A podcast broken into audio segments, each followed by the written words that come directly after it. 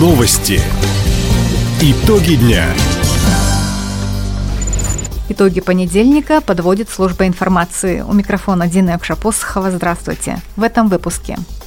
На Дальнем Востоке построят 10 тысяч квартир для сдачи в льготную аренду. Из Хабаровска до баз отдыха под Находкой ДВЖД разработает специальный маршрут.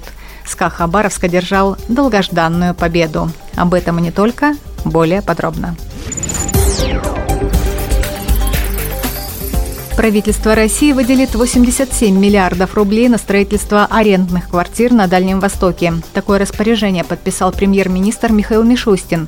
На эти средства власти приобретут акции Института развития Дом.рф. Это позволит организации покупать у застройщиков квартиры с готовой отделкой и мебелью, а затем передавать их региональным операторам программы. Аренду жилплощади будут субсидировать из федерального и регионального бюджетов. Всего планируют приобрести не менее 10 тысяч таких квартир.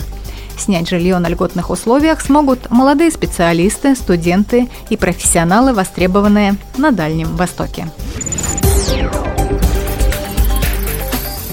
В городах и поселках края оборудуют пешеходные переходы по нацпроекту «Безопасные и качественные дороги». 42 муниципальных образования получат в общей сложности 100 миллионов рублей. Среди них Хабаровск, Комсомольск, Амурск и Советская гавань, Вяземский район, район имени Лазо, села Князь Волконская, Мичуринская, Мирная и другие. Почти половину этих денег направят на устройство тротуаров – еще треть – на оборудование пешеходных переходов вблизи образовательных учреждений – также в этом году впервые оснастят системами разделения встречных направлений движения четырехполосные дороги в Хабаровске и Комсомольске. Это позволит снизить количество ДТП с тяжелыми последствиями. В крае подвели итоги регионального чемпионата «Обилимпикс». В профессиональных соревнованиях приняли участие 155 конкурсантов из 49 учебных заведений региона. Чемпионат проходил с 16 по 20 мая в Хабаровске на базе 11 образовательных организаций. Высокий уровень подготовки показали 102 конкурсанта по 24 компетенциям. Школьники соревновались в бисероплетении, вязании крючком и спицами, резьбе по дереву, мультимедийной журналистике. Студенты колледжей и специалисты показали свои умения в дизайне плакатов, малярном деле, как мастера массажа и обработки цифровой информации, в поварском деле и других компетенциях. Эксперты оценили конкурсные работы, лучшим вручили дипломы и медали. Имена победителей опубликованы на сайте abilimpicsrussia.ru. В текущем году по программе дегазификации в Ульском районе планируют перевести на голубое топливо 487 домовладений. На подключение к сетям поступило 103 заявки от жителей села Богородского и 181 из поселка Декастри.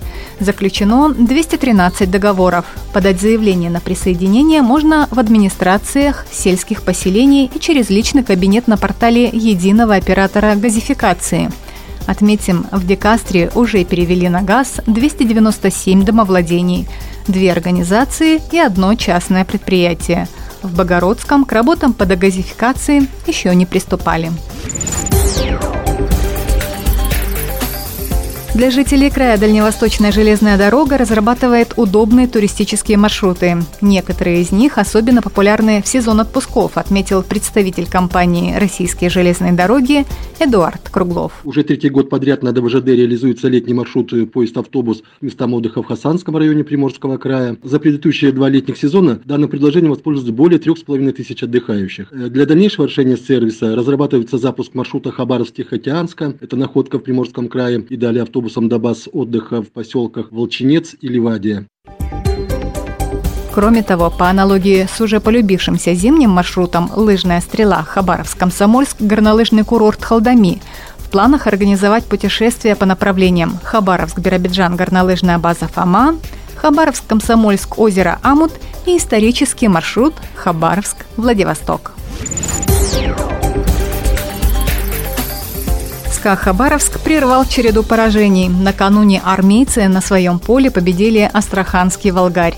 Итог матча 2-0 в пользу хабаровчан. Игра все равно получилась не идеальной, отметил главный тренер СКА Хабаровска Роман Шаронов. Ну, во-первых, хочу поздравить всех э, болельщиков, которые верят в команду и самих игроков с той победой, которую мы сегодня держали. Наверное, многие заждались, но это, из этого стоит футбол. Вот. Что касается игры, то в первом тайме у нас не получилась цельная игра, то есть мы больше оборонялись и меньше атаковали, то есть не использовали то, о чем договаривались. В перерыве за счет замены тактических перестроений мы сыграли лучше. Не идеально, получше, но и забили два гола, выиграли.